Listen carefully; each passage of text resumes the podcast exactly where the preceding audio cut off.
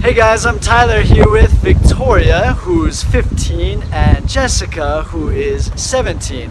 They both live and study abroad in America.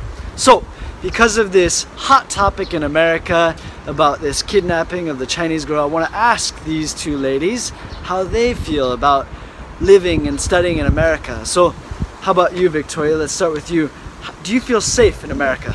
Yeah, I do feel safe in America.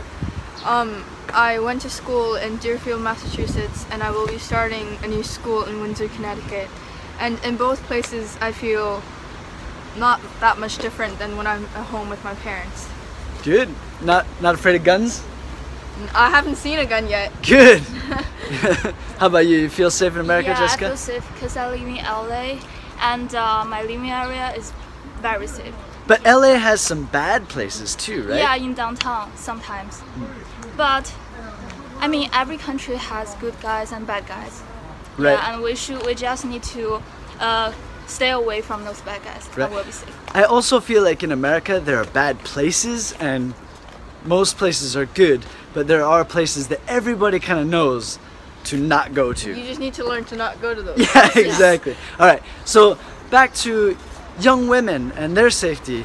Young women all over the world, not just China or in America, but what can young women do, or any woman, what can they do to help prepare themselves to protect themselves from crazy people all over the world? Um, maybe stay away from those bad guys, and they don't.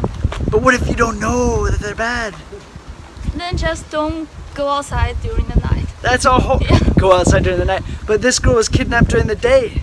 I think Oh. a lot is if you're like a young lady, you could choose um, transportations like buses or subways that have many different Yeah. people. So there's a less chance that you you're gonna get into danger. Because if you take something like Uber, then that's only you and the driver, and you never know who the driver is. Right, Uber is very dangerous. What Yeah. about uh, like self-defense classes? Have you guys ever taken any self-defense classes or thought about that? No, but I think a heavy school bag is good. Heavy school bag, pop a guy in the face. How about mace? Do you know mace? Spray that Oh, mace in face. Oh, Maybe you can bring one. It's I mean, also very sunscreen dangerous. works too. If you spray that into someone's face. Jeez. All right. Well, uh, anything else you guys want to say before we uh, tap this video out?